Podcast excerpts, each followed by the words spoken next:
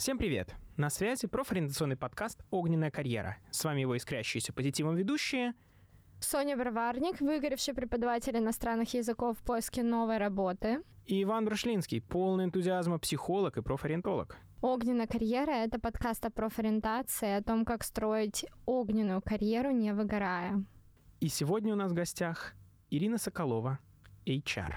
Ирина получила образование инженера в МГУ, училась на банковское дело в АТИСО, а также училась на нескольких программах MBA.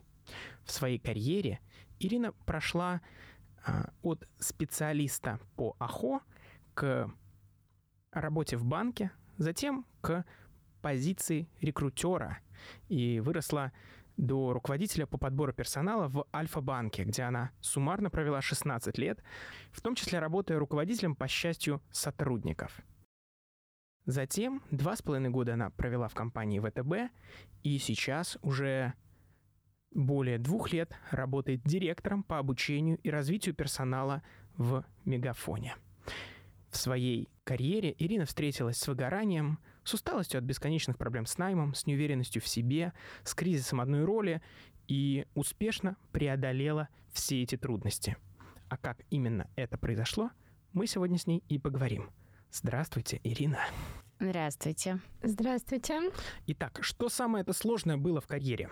Самое сложное в карьере, мне кажется, всегда это понимать, куда ты идешь и чего ты хочешь от этой карьеры. Вот определить свой путь тот, который даст тебе возможность, успех, заработок. Мы все работаем а, за деньги, и это нужно четко для себя как а, осознавать, принимать и принимать, вот. И вот определиться, зачем тебе все это, чего ты хочешь, мне кажется, это самое вот сложное, что есть.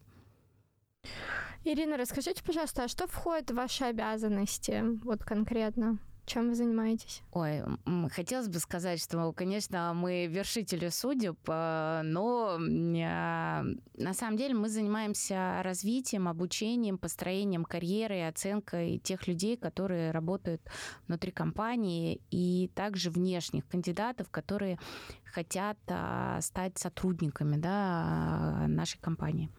А, вы уже сейчас находитесь на довольно высокой позиции, но говорить мы будем преимущественно про профессию HR-специалиста, HR-рекрутера. Сколько лет суммарно вы провели на должностях подобного уровня? А, на рядовых. Ну, на более рядовых, скажем так. Рядовой middle уровень, где-то так. Ну, наверное, лет пять. Все, и потом сразу выросли? Ну да. Вау. К сожалению. Или к счастью.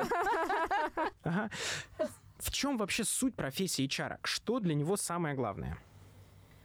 Мне кажется, вот HR это вообще интересная достаточно специализация. Это как э, компания внутри компании, да. А она э, вот э, это как бы подразделение, оно объединяет себя такое огромное количество ролей, если вот вдуматься, да, есть и люди, занимающиеся счетами, есть и люди, занимающиеся цифровизацией, есть дизайнеры, а есть э, люди, работающие там с договорами, есть люди, работающие с оценкой, нанимающие люди, а люди, которые занимаются обучением, люди, которые а, проводят корпоративные праздники, мероприятия. То есть, по сути, HR – это такая структура, которая обеспечивает, наверное, для компании вот э, жизнь жизнь команд, жизнь людей, да, с точки зрения там их и возможностей, и оценки, карьерного развития, и отдыха, и э, развлечений. То есть тут много всего. HR это же human resources, верно? То есть человеческий ресурс. Угу. Люди это ресурс? По-разному есть э, разные отношения, да. До сих пор полстраны на самом деле у нас э, называют HR э, кадрами. И я с этим часто вот там в кадрах вот. А это тоже наше такое историческое наследие, которое еще какие бы мы модные современные не были, оно с нами движется достаточно радостно. Вот. Кто-то говорит про капитал но капитал это что-то такое недвижимое. Кто-то говорит про ресурсы, здесь возникает вопрос сразу же и такая аналогия, да, ресурс это то, что можно использовать, да. Вот. А, но люди мы считаем, что люди это главный актив организации. Вот с этим постулатом мы живем.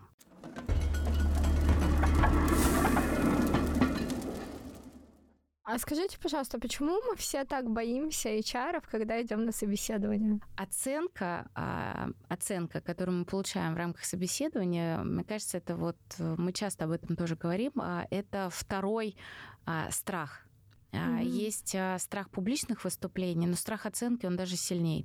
Особенно если это публичная оценка, и когда тебя оценивают и говорят, плохо ты или хорош, что у тебя так, что не так, ну, люди действительно впадают э, в достаточно серьезное а, стрессовое состояние. Если эта оценка начинает еще влиять на на наш доход, на наш уровень жизни, на наши возможности, она становится еще более стрессовой. Угу. Вот. И ты понимаешь, что, ну, зачастую, вот у меня просто провела в своей жизни более 100 тысяч собеседований. Вау. И да, Вау. мне, мне посчастливилось, я считаю, Вау. Э, просто всю, всю страну прособеседовать. И а, действительно иногда перед тобой сидит не человек, а сидит э, судьба, да, определенная. И, может быть, в данный момент он выйдет от тебя, а ему уехать, э, ну, денег нету на то, чтобы доехать домой, да. И когда он проходит эту оценку, естественно, это достаточно серьезное испытание, потому что не всегда в голове именно даже попасть в организацию, а может в голове стоять задача пропитания, а, прокормить семью, не знаю, выплатить кредиты и так далее. И вот эти все атрибуты, они накладываются автоматически на то, как мы себя ведем и на то, как мы общаемся, да, в том числе и с HR. Можно ли сказать, что HR-специалист это немножечко психолог? Ну, я говорю, вот как э, история судеб, да, можно, наверное, можно. Ну, и, и, насколько я знаю, очень большой процент всех HR, они имеют психологическое образование. Э, да, в HR есть а, люди с а, психологическим образованием, есть люди с филологическим образованием, есть а, люди без этого образования. HR это вот такая вот определенная сборная солянка, да, которая объединяет все абсолютно разных людей, если честно. Что нельзя выкинуть из этой профессии? Что составляет профессиональную рутину HR? Mm, ну, конечно, как всегда, наши любимые документы и бюрократия. Ну, никуда без этого. Какую Здесь именно? это тоже есть. Формирование списков, а, заполнение различных договоров, внесение а, ну, ну, вот все, все то, что относится к документам, все то, что для многих достаточно такая невкусная история, да, она здесь тоже присутствует, и ну, с ней пока живем, пока до конца не автоматизировали. А собеседование — это рутина или нет? Ой, собеседование, мне кажется, это вообще очень крутая история, да, перед тобой сидит э, человек, каждый человек, он уникален, он интересен, и вот искусство провести собеседование, это как раз определить, а, знаете, когда у тебя есть вакансия, а перед тобой сидит человек, вот определить, что именно он на этой роли будет максимально успешен. А как вы определяете, что именно он будет на этой роли? Я понимаю, что это очень сильно зависит от позиции, на которую человек э, намеревается. Но вот как вы это определяете? Как вы определите, что именно на позицию HR нужен классный человек? Именно на позицию HR? Нужен классный. Да не ну, важно вот на самом деле на какую не, не, позицию. Какой человек, какой человек Просто на позицию да. HR будет самым классным. А вот, кстати, вы знаете, самое интересное, что нет понятия такой классный. Есть понятие соответствует должности, либо не соответствует функциональным требованиям. На самом вот я расскажу сейчас про рынок, да, России и про то, как отбирают здесь. Вот э, очень достаточно интересная история. Чистота, знаете, почему отказывают чаще всего кандидатам? Судимость. Почему? Не, ну это служба безопасности. Я про, про HR и руководителей. Как вы думаете, почему? Э, недостаточно мотивации, креатива. Недостаточно опыта. Да. Самая частая формулировка во всех компаниях, в которых я работала, да и вообще на рынке, это у него глаза не горят. Угу. Вот. Угу. А, что значит глаза не горят, мы еще для себя так и не знаем, да, я говорю, как, как, как зажечь тот самый огонь. Вот. Но это действительно, Софья, про мотивацию, да, и про желание. Зачастую кандидаты приходят на собеседование, они говорят все время о себе вот я хочу это, я хочу то, я хочу вот пятое, десятое, да, и забывают о том, что зачем он сюда пришел, какую он-то ценность может принести компании. Ведь что такое собеседование? Это купля-продажа. И mm-hmm. это никогда не нужно забывать. Да, а вы продаете свои навыки, вы продаете свои знания, вот, а работодатель их покупает за определенные деньги, которые он готов предложить. Вот какие навыки, а, какими навыками должен обладать человек, чтобы его купила компания на позицию HR?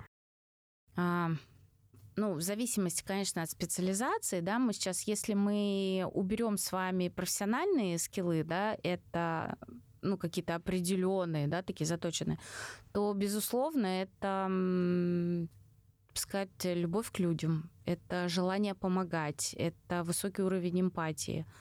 На этой профессии без этого, конечно, нельзя. И, безусловно, в HR нужно быть мотивированным на достижение результата. А из профессиональных skill ов что самое главное? Ну вот разное. Если мы говорим про recruitment, например, он делится, есть массовый найм, есть профессиональный найм. В профессиональном найме может быть э, важный skill, как э, hun, hunting, да, это перекупка людей, Вау. это прямой поиск, угу. и ты должен, ну, взял телефон, позвонила, не знаю, там, главе Сбербанка, да, говоришь, давай, друг, а другой банк тебя ждет и любит, а тебе точно нужна эта должность, а у него и там-то все хорошо. Вот и этот профессиональный скилл перекупить человека с одной организации в другую, того человека, который не ищет работу, это будет самым значимым навыком. А как его проверяют, вот этот скилл, что он есть или нет в человеке, когда нанимают на работу? Как а... вот вы это определяете? Ну, как правило, на самом деле я, как сказать, я не проверяю, так как я могу научить ему сама. Вот. Mm-hmm. И для меня важна не профессиональная экспертиза, потому что ей я быстро достаточно могу научить. И у меня огромное количество людей там по стране, которые сейчас на руководящих позициях а, в крупных компаниях. Я этим тоже на самом деле горжусь. Вот. А смотрю на личностные историю, да, насколько человек обучаем, насколько он адаптивен, э, насколько он быстро переключается, может задачи на задачи и ориентироваться, да, в моменте, что ему делать и принимать решения. Вот если вот эти какие-то вещи есть, то мне, в принципе, достаточно, остальное я научу.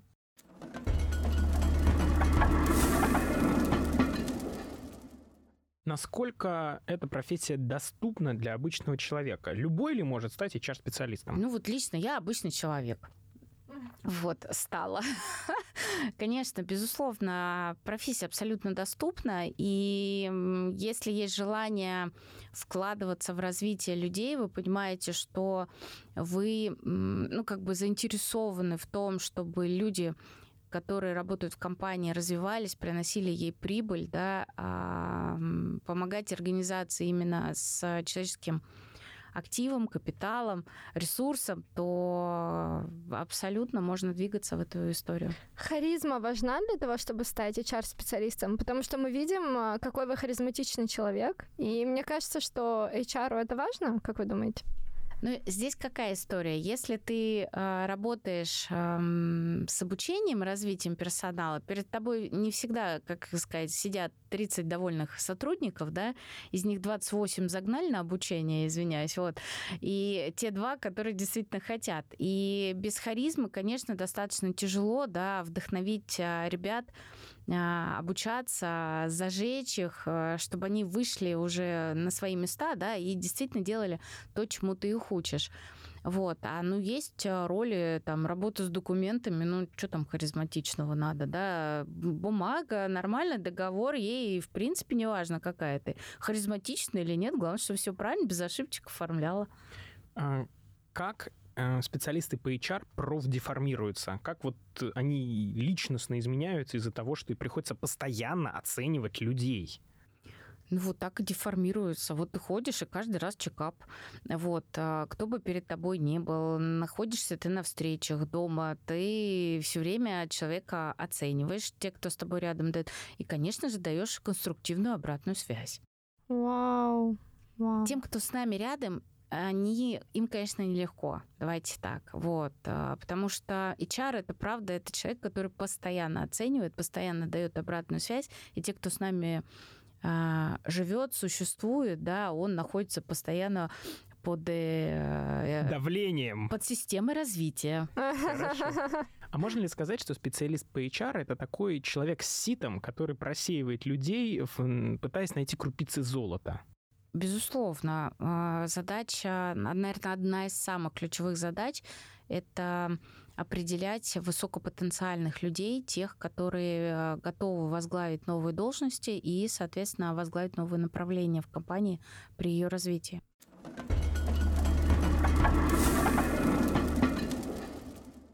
Мне кажется, это очень трудная профессия. А, а насколько вы часто сталкиваетесь с выгоранием?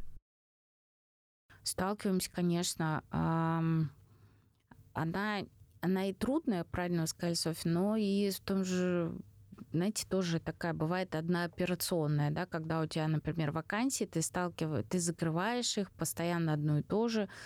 А, иногда и проблемы с наймом, мы видим, какой отток из страны, да, там с одной стороны есть, вот, с другой стороны недостаток профессиональности на рынке, да, и не всегда ты можешь быстро закрыть вакансию, не всегда есть быстрый результат. Мы выгораем, на самом деле, в большей части, мне кажется, когда у нас нет а, результата, которого мы можем пощупать, понаслаждаться, да, вот этих точек э, какого-то счастья, удовлетворения, да, которые нам дают энергию дальше двигаться.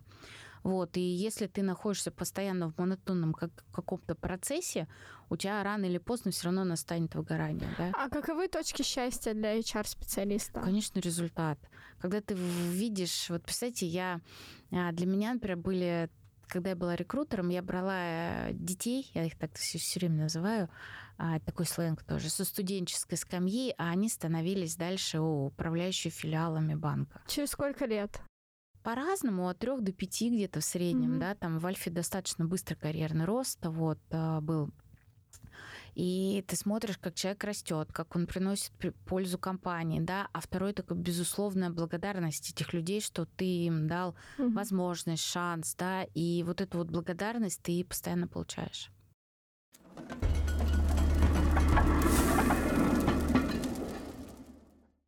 Если говорить а, не только о такой, ну, моральной, психологической благодарности, но и о той благодарности, которую компания HR, собственно, платит, о зарплатных вилках, а какие вообще вариации есть для начинающего, опытного и топового специалиста?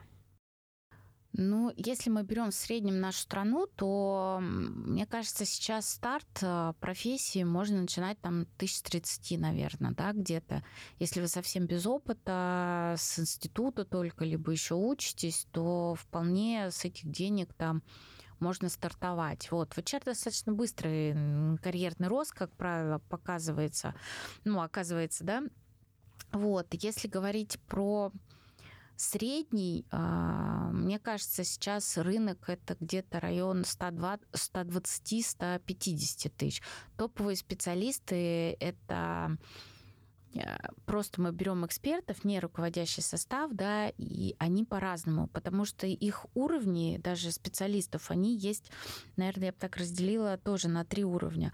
Это начинающие такие эксперты, да, и здесь зарплата будет, ну, может, в районе 200-250 тысяч, да, но есть э, эксклюзивные люди, в Москве в том числе, те, кто работают э, уже с топ-руководителями, да, отраслей, то там мы говорим уже о миллионах. В месяц? Вау. А как таким специалистом стать? Их единицы, Софья. Как стать? Это здесь, э, безусловно, ключевой навык — это умение создавать социальные сети и контакты.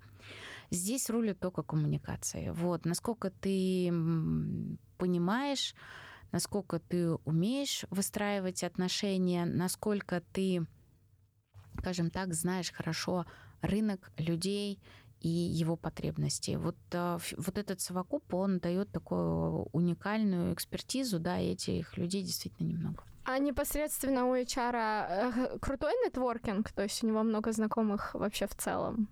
Безусловно, HR, э, знаете, я, например, вот перешла там из компании в компанию, да, у меня, правда, немного за мой трудовой стаж компании, вот, но мне до сих пор звонят по и просит рекомендации по людям, а, с которыми я взаимодействовала, могла 10 лет назад, 15 лет назад.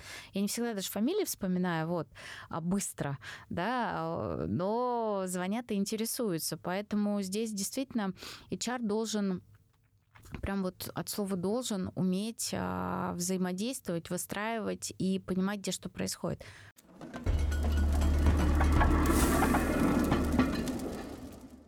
Можно ли сказать, что HR это вечная профессия, потому что э, ну, мы никогда не уйдем от того, чтобы вообще нанимать людей. Без этого ничего не будет работать. Ну, чар это судьба, как говорят, да, вот. А, вы знаете, есть технологии, которые помогают там автоматизировать процессы, в том числе найма и а, есть оценка, но действительно уйти от того, чтобы совсем не собеседовать кандидатов, нам вряд ли удастся, потому что а, ни одна технология вот, ну, не оценивает она блеск в глазах, а? Никак. А как вы сами почувствуете, что он есть? Вот как? Это, это, знаете, это энергия позитивная, исходящая от человека и желание а, работать именно на той должности, которую ты предлагаешь, именно в той компании, в которой он пришел на собеседование. И эта заинтересованность а, в работодателе, не в себе, собственно. У нас же как молодые да, кандидаты приходят и говорят, я хочу, чтобы у меня было раз, два, три, четыре, пять, да, а, и совершенно не говорят, что они готовы дать взамен. Вот. Поэтому вот блеск в глазах — это желание делать а, то, что от тебя ждут. А может искусственный интеллект заменить HR-специалиста в будущем? В целом мы уже работаем с искусственным интеллектом. Mm-hmm. У меня, например, видеоролики, там дистанционные курсы уже делают э, с помощью, делаем с помощью искусственного интеллекта. Вот. Э, на сто процентов нет. Mm-hmm. Потому что люди все равно, ну, человек все равно в системе взаимодействия человек-человек, человек должен быть. Угу. Вот полностью, конечно, невозможно. Как э, начинающему HR-специалисту лучше вообще начинать свою карьеру? Ну, здесь опять надо определиться, наверное, что человек вообще планирует и что он хочет да, от э, своей карьеры в ближайшее время. Потому что есть несколько развилок. Да? Можно пойти в ну, скажем так, специализированные компании HR, это такие как кадровые агентства, учебные центры, да, вот, и начать там карьеру, прям эксклюзивно, а можно пойти в компании, можно, ну, самостоятельно тоже можно, да, но без какой-то вот такой фундаментальной экспертизы и того самого нетворкинга будет непросто достаточно на рынке, тебя никто не знает, а тебя вряд ли будут покупать так быстро, да, там совсем нужен талант какой-то. То есть начинать лучше всегда в какой-то организации? По мне, да. Прийти и научиться у экспертов сначала. А какие бы организации вы бы могли порекомендовать, э, в которых бы стоило начать? Конечно, Мегафон. На самом деле все крупные компании, где выстроена система управления людьми, она даст хорошую базу. Есть такая важная штука сейчас, кстати, у компании, э, про которую хочется именно с вами поговорить, называется HR-бренд. Вот а как она вообще работает, из чего складывается, и какую роль принимают HR-специалисты в его формировании? HR-бренд, он очень связан сильно и с коммерческим брендом. Что да. это только поясните для слушателей? Да, HR-бренд — это, скажем так, э, то, как, э, как э, будущие потенциальные да, там, сотрудники видят компанию с точки зрения работодателя. То есть какую философию она транслирует, какие ценности, да, какой соцпакет, а, какие там, не знаю, внутренние мотивы она готова на твои ответить и поддержать. Вот. И здесь все-таки HR-бренд для меня всегда это история, такая трансляция ценностей компании для внешнего рынка, да, и в том числе там я для себя всегда отбирала компанию, чтобы она билась с внутренними моими ценностями. То есть если компания про развитие, а для меня развитие важно, то мне эта компания ну, явно подойдет. Да? Если компания находится в стагнировании, там сильно много бюрокра... бюрократических процессов, то это не совсем бьется с моими личностными ценностями. Ну и, то, в принципе, я понимаю, что ну, там мне будет тяжело, и, вероятнее всего, успех я там не достигну. Ирина, у меня такой вопрос. Я спросила своих друзей, э, о чем стоит спросить у HR-специалиста, и мне все сказали, что спроси, почему HR задают такие тупые вопросы. Это не мой вопрос, но я бы хотела э, узнать у вас, как вы думаете, с чем это связано? Ну, тут история, знаете, я просто не знаю, о каких вопросах идет речь. А... Я думаю о шаблонных в первую очередь. Мне да. тоже так кажется. Да, Мне да, не да. тоже не нравится, если честно, когда тебя спрашивают, да, с кем вы видите себя через пять лет? Ну, точно не носорогом, да? Вот, а кем я себя вижу? Вот. А я... Но эта история, знаете, как... Скорее всего, просто люди идут по определенным шаблонам, задают вопросы, получают на них ответы. И, ну, пока вот так вот. Почему они это делают? Ну, видимо, так проще интерпретировать. Это раз. А второе, знаете, когда у вас идет поток, вот, например, у меня в максимум в день был 50 кандидатов 50 собеседований. Если ты а, и из этих 50, образно говоря, тебе на одну и ту же позицию нужно набрать лучших. Если ты будешь задавать разные вопросы, ты не сможешь а, для себя, мозг не сможет идентифицировать тех самых лучших. Вот, и определить, да, а, кто вот из этих звездочки. Если ты будешь идти вот такими разными креативными сценариями креативными вопросами, то есть у этого спросил про то, а, готов ли ты развиваться, а у этого спросил, да, как, э, как выстроить процессы. Ну, то есть ты получил разные ответы, и потом соотнести людей, кого все-таки там брать, будет достаточно тяжело. Поэтому здесь, я думаю, что Софья еще а, важная вещь, да, что люди задают одни и те же вопросы кандидатам для того, чтобы вот определить, кто из них на фоне этих вопросов лучше. Еще есть такой момент, что очень многие, вот, например, ну, а, мои сверстники говорят о том, что, а, ой, да нереально в хоро- хорошей компании устроиться, легче через горизонтальные связи. Э, как вам кажется, почему так? Да, ну нет, я бы так не сказала. На самом деле сейчас все компании открыты к набору, и а, идет огромное количество, да, собеседований проводится, поэтому здесь, ну, просто настойчивость, да, определенная нужна в характере, и мне кажется, попасть можно сейчас на собеседование абсолютно в любую организацию. Несколько советов для начинающих HR, а, как им проходить как раз этап собеседований. Именно HR. Да, да, да. ну, здесь на самом деле, я говорю, очень важно понимать, зачем вы идете в эту профессию, да, какую ценность вы принесете компании, в которую вы идете, и насколько вы а, готовы а, достигать результата. Если вы идете просто пофилософствовать, ну, наверное, скорее всего, не получится. Вот э, про какой результат нужно говорить, э, чтобы HR послушал и подумал, да, вот такой человек в HR нам нужен. А, HR любит цифры.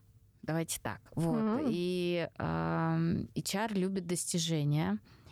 А, HR как бы то ни было, все равно любят тех, кто, даже если он без опыта, но уже вот за этот короткий период, э, да, такой, мы берем сейчас институт, да, такой профессиональной уже деятельности, тоже имел какие-то достижения те же самые хорошие оценки, дипломы, участие в разных олимпиадах, конкурсах, дополнительные курсы, дополнительное инвестирование, собственное развитие. Это все будет всегда являться огромным плюсом.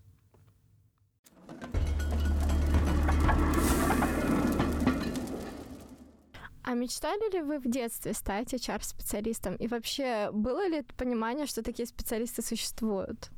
На самом деле, в детстве я мечтала стать балериной. И даже 7 лет занималась в этом направлении с детства. Вот. И единственное, мне в детстве всегда казалось самым страшным слово кадры. Я вот просто клянусь, больше всего на свете не хотела и говорила, никогда не буду работать в кадрах, никогда не буду работать в кадрах. Вот когда была маленькая, да, я говорю, ну, это, видимо, такой вот урок судьбы, и не хотела работать пожалуйста, строй карьеру именно здесь. Но кадры, там, то, как как это было в 80-х, и то, как это сейчас, это абсолютно проразное, да, то есть тогда это трудовые книжки, наказания, выговоры и поощрения, а сейчас, а здесь, сейчас это про развитие, про карьеру, про а, дополнительные возможности для сотрудников. А у вас в детстве был какой-то опыт вообще профориентации? Ой, в мои годы у меня был уже по окончанию, по-моему, школы от центра занятости. Нас приглашали, и мы проходили тесты, а, где выявляли вот способности и склонности. Вот такой опыт был. Чем-то помогло? Ну, мне сказали, что мне все хорошо будет с ландшафтным дизайном. М, Вы серьезно к Интересно. этому отнеслись? Нет, ну, конечно, можно усилить ком- команду Собянина сейчас, да, они так, так а- активно зас- там, ну, пока что-то нет. Окей. Какой вообще вертикальный карьерный рост у HR-специалиста бывает? А, конечно, это позиция чарт-директора. Это, ну, это как высшая некая точка, да, а так э, до этой позиции это несколько управленческих уровней, когда ты можешь руководить командой, когда ты можешь руководить руководителями команд, да, когда ты можешь руководить руководителями руководителей команд, вот. А иерархия выстроена, то есть в компании бывает два, два уровня иерархии, три, то есть это ну, количество да, управленческих ролей по вертикали, если про иерархию говорим. Вот. Поэтому чат-директор — это финал, туда Мгм. всегда можно расти. А выше двигаться. есть еще что-нибудь? Ну, а, по сути, в некоторых структурах есть вице-президенты, но это тот же самый, то есть название, да, как бы немножко так более красивое, вот, а так нет. А, И какой-то горизонтальный есть карьерный рост? Ну да, вот даже на мне можно на примере привести, да, я была рекрутером и э, сейчас э, занимаюсь обучением. Это как раз горизонт, да, когда ты из одной функции перешел в другую функцию. Иван, вот скажите, пожалуйста, у нас же есть профориентационные тесты, правильно? Да? Все правильно. Да. такие. А вот скажите, пожалуйста, получается, в HR тоже же используются тесты? Они как-то похожи с профориентационными тестами? Мне вот очень интересно. Я думаю, тут лучше как раз у Ирины спросить, но у меня есть подозрение, что не очень похоже, потому что все-таки профориентация, э, профори- профориентационные тесты служат выявлению каких-то либо склонностей, либо особенностей человека, а скорее всего HR это используют тесты на какие-то целевые конкретные способности, которые помогут лучше отсеять э, кандидатов. Так ли это? Ну, у HR много различных тестов, вот. Какие ваши самые любимые? Мы любим их, да, периодически использовать. Конечно, на личностные, да, там качества, характеристики. Большая оц- пятерка? оцениваем. Ну, и это тоже. Да, что, что подготовить нашим А что слушателям такое перед- большая пятерка? перед Я не, не понимаю, что это значит. Можете пояснить? Ну, э, я не знаю там, что Иван имел в виду, потому что на самом деле на рынке существует несколько компаний.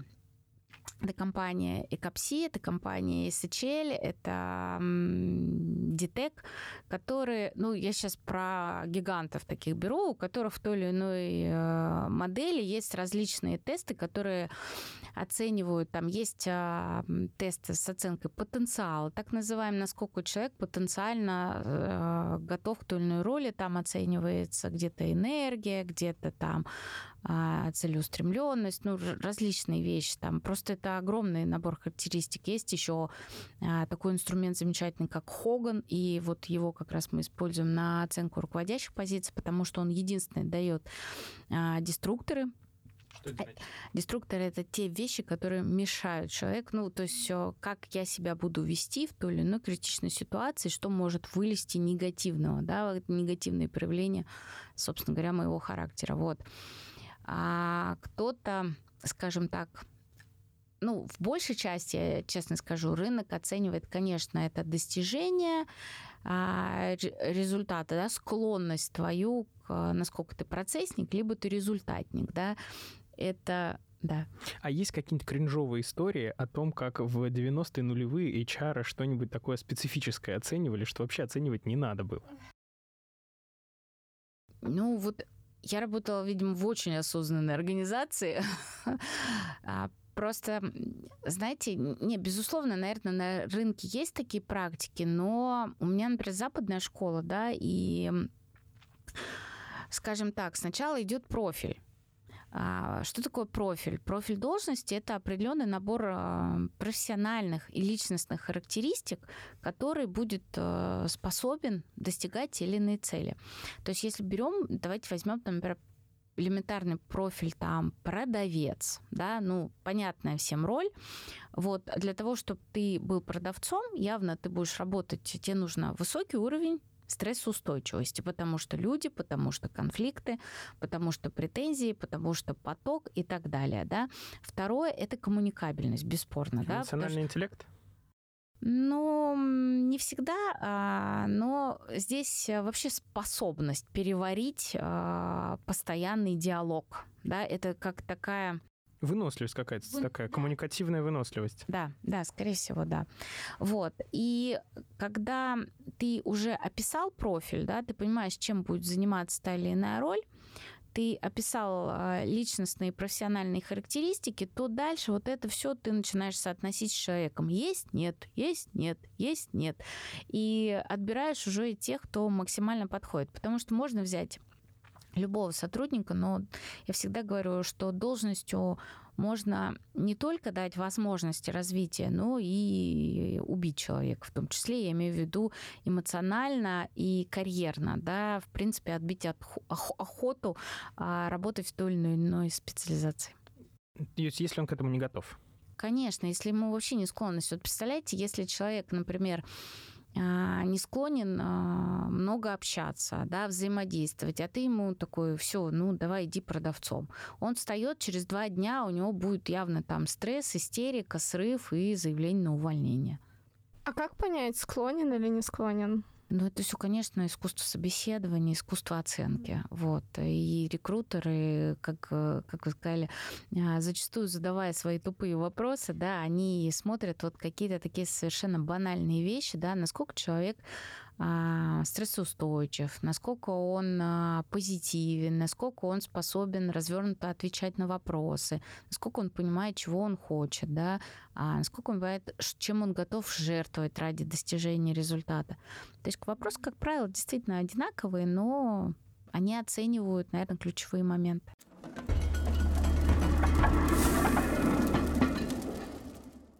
Чем хороший HR-специалист отличается от плохого? Хороший HR-специалист, он в первую очередь думает о том человеке, который напротив. Вот, будь это внутренний сотрудник, либо внешний.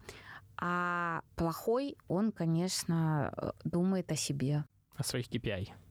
Ну, в том числе там о своих KPI, да, а с, иногда просто о своем каком-то, знаете, даже не знаю, как это сказать правильно, ну, о том, какой я молодец, какой я крутой. Вот. О своей власти. Да, Наверное, так.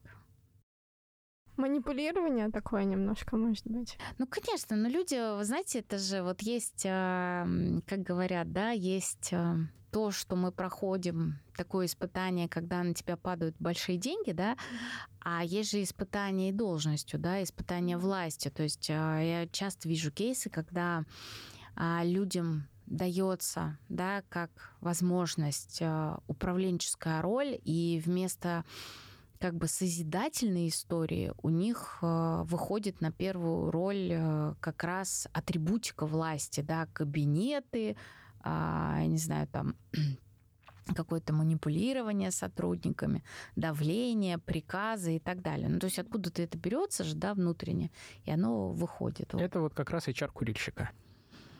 HR чего? HR-курильщика. HR а. здорового человека не будет своей властью пользоваться для того, чтобы всех задавливать. Я вообще надеюсь, что со временем наши руководители да, в стране, они будут такие экологичные, и они будут думать о людях в первую очередь, конечно, а не о себе. Супер, я тоже очень на это надеюсь. А, ваше первое образование э, инженер-строитель, так? Оно вам как-то пригодилось в том, чтобы быть э, крутым HR? Ну, инженер-строитель — это, скажем так, это техническая да, такая история, и э, там практически пять лет ты занимаешься тем, что а, черчишь, придумываешь, конструируешь, рассчитываешь, считаешь. Без этого HR тоже нельзя. Поясните, конкретизируйте. Аналитическое мышление, которое дает э, техническое образование, оно учит тебя думать, оно учит тебя анализировать, сопоставлять а, и искать решения. Вот в HR-профессии это тоже очень важно. То есть важно именно иметь э, больше математические такие... Аналитические. Аналитические, да? То есть все таки HR это больше для, э, для технарей, не для гуманитариев. Ну, смотри, какая роль. Ну, вот для меня... Э, скажем так, техническая, да, такая аналитические способности, они на самом деле важны сейчас, мне кажется, везде, да, потому что уметь э, Давайте возьмем пример рекрутера, да. А если ты просто сидишь, я не знаю, там клацкаешь мышкой по хедхантеру, смотришь, сколько тебе резюме упало, прозвонил 20 кандидатов, там 10 пригласил, да, а это одна история. Будет ли у тебя такой долгосрочный успех, станешь ты руководителем, вряд ли, да? Если ты как рекрутер анализируешь рынок, что сколько уехало, какой отток, какие люди тебе нужны, какая потребность у компании будет в будущем в таких а, там ролях, да, а это про аналитическое мышление, то шансы стать успешным в профессии, конечно, будут больше. А какое-то конкретное высшее образование будет лучшим для HR-специалистов или вообще неважно какое? Все зависит от роли. Вот представьте, у меня в команде есть а, люди, которые айтишники, люди, которые филологи, вот, а, да, люди, которые дизайнеры, а, они настолько все разные, и здесь в зависимости от специализации, которую ты выбираешь, то образование, оно и будет, наверное, нужным. Но вот у меня вообще другое, и мне хорошо. То есть с любым высшим образованием в целом можно HR, Мне HR кажется, стать. да. HR, я еще раз повторюсь, это судьба, это, это как, как философия внутренняя. А вообще... Огонек внутри, да, такой? Да, любить людей. А вообще без высшего образования можно стать HR? Конечно, можно. Среднеспециального тоже достаточно будет для того, чтобы работать на начинающих позициях.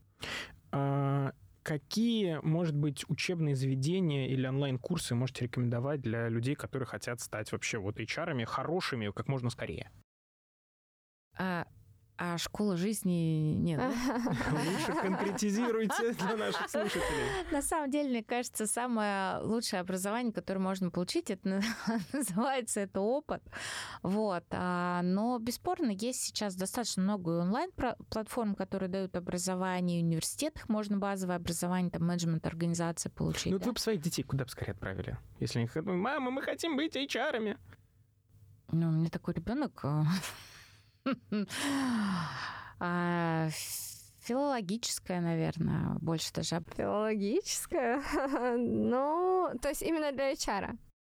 А, она же учит красиво говорить, вот, а мы все равно вернемся к тому, что HR это всегда будет первая история про коммуникации, вот, и сейчас, в принципе, мне кажется, коммуникация выходит в целом для построения успешной скажем так, карьеры на первую роль, да, и именно это направление, оно дает такие хорошие базовые основы. А можете, кроме себя лично, пару каких-то успешных публичных э, спикеров в области HR, кого послушать, кого бы вы рекомендовали? Послушать? Можно и из России, и из зарубежных тоже, мне кажется.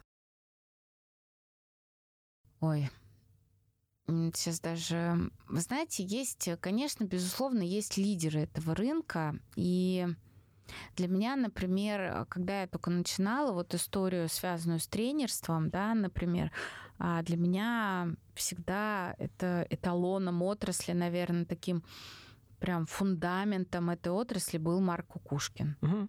Вот, это человек, который заложил ее, наверное, в нашей стране, да, в том виде, в котором она там сейчас и пребывает.